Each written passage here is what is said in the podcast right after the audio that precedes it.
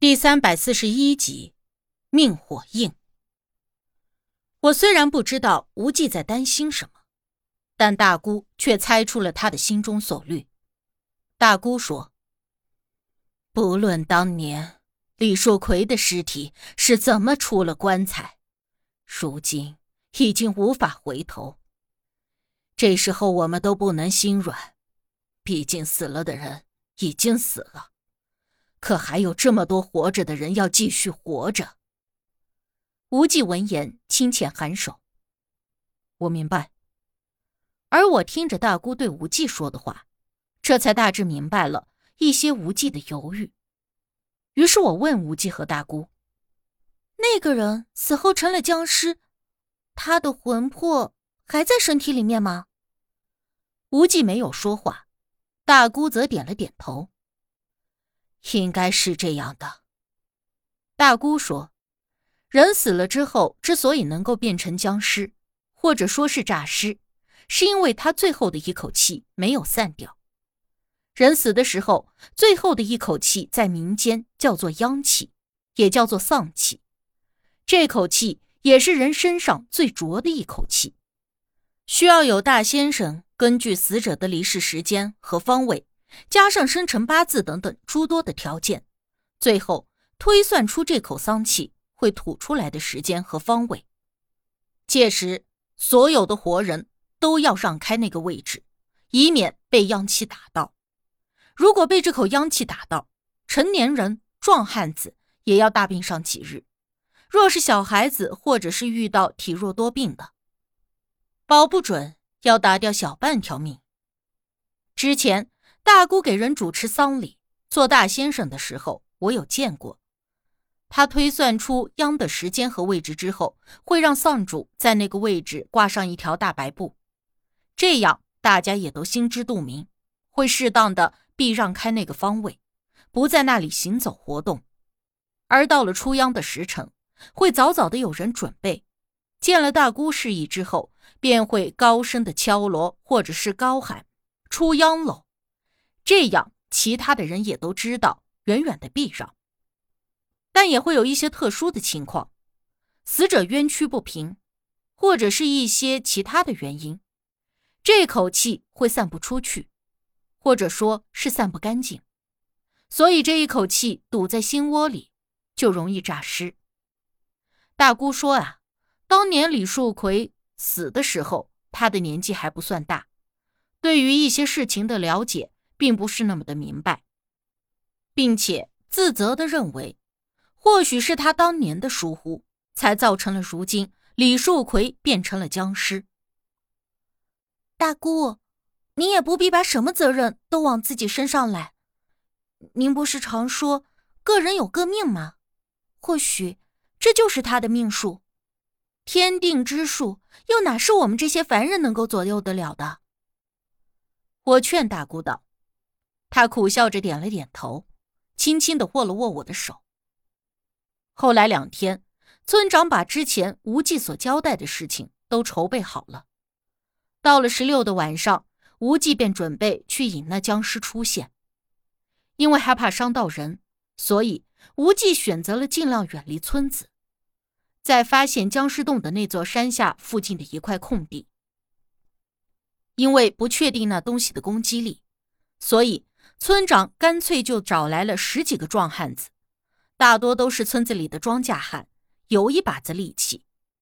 一路走，村长还一路跟我们抱怨说：“李老坏那个抠搜的东西。”原本村长是想着这僵尸怎么说也是他们李家的，所以让李老坏花钱雇人来。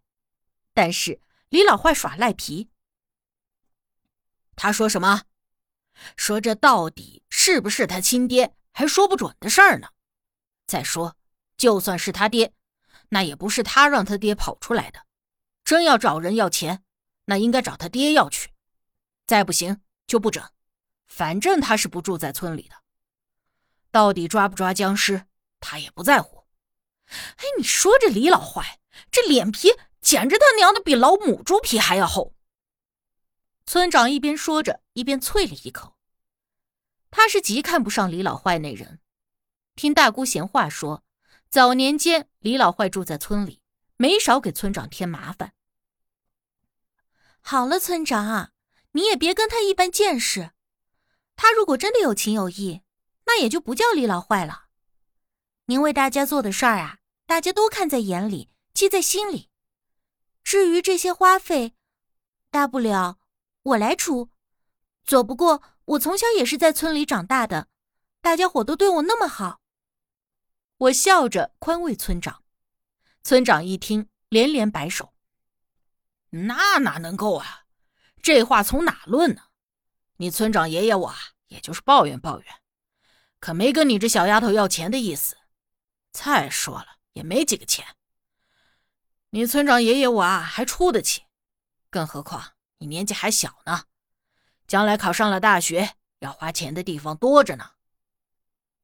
我们说话间，一行人就走到了山脚下，那里早就已经有人等在了当下，之前交代的东西也都已经摆好。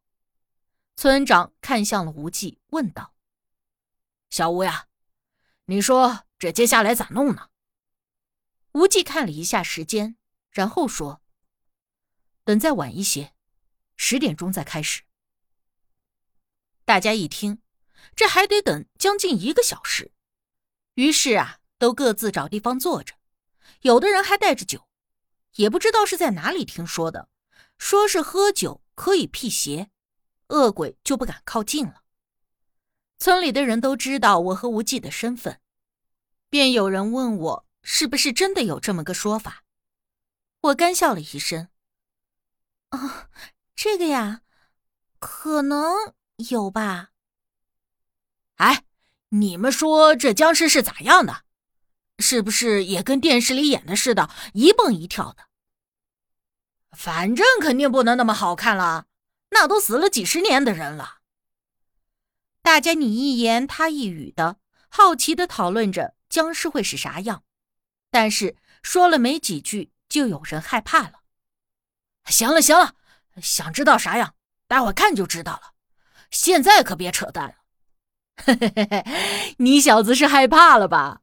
待会老僵尸跳出来，你小子可别吓尿裤子啊！几句揶揄引得大家发笑。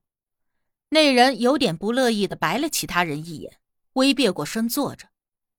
我瞧着那人年纪不大，高高壮壮的身板，将近得有一米九的个头，坐在那里。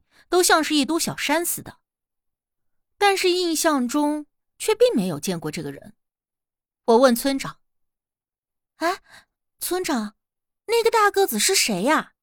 之前没见过，是咱村里的吗？”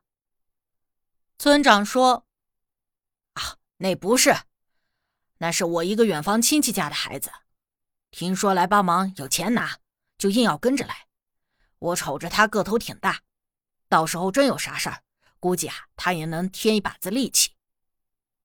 我了然的点了点头，没有再问，只是一转头就发现无忌正定定的看着那个大个子，而且还微微皱了皱眉心。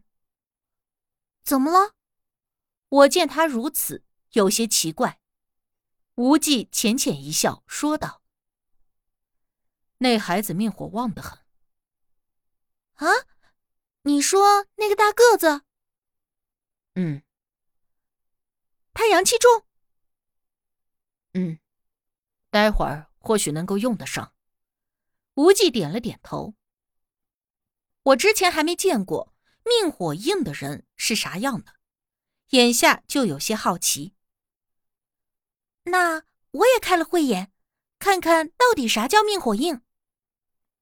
无忌淡笑着看了看我。也没有阻拦，我当即坐在一旁，凝心静气，试图开慧眼。说起来，我也有些日子没有练习了，如今冷不丁的觉得有些生疏，有些难以真正的静下心来，容易受到身边嘈杂声的干扰，反而慧眼没有开开，倒是有些心浮气躁。而在这个时候，无忌仿佛察觉到了我的躁气。我感觉到他的手不轻不重的按在了我的手背上，又轻轻的握了握，在我耳边轻言提醒，让我默念金星诀。把所有的注意力都集中在一点。感受到手背上传来的温热感，我的心中渐渐的安定了下来。过了没多久，我渐渐的看到前方隐隐乎乎有几团光影，颜色敏感强弱都有所不同，而那些光影的方向正是来帮忙的那群人。其中有一团橘黄色的光，特别的亮，在那群光团里头显得非常的显眼。而我记得那个方向就是大个子坐着的位置了。我看到了，我对无忌说。无忌在我的身边“嗯”的应了一声。村长也坐在我们的身边，听见我这么说，他便奇怪的问：“小青姑，你闭着个眼睛看啥呢？”好不容易开了慧眼，可不能浪费。我转头。又朝着山那边看了过去，而这一看不要紧，我瞧见山上似乎笼罩着一层淡淡的灰黑色的气场。我立时睁开眼睛，确定那正是我们之前发现僵尸洞的方向。眼下我也终于明白无忌是怎么找到那个僵尸洞了。原来这里的阴煞之气这么重。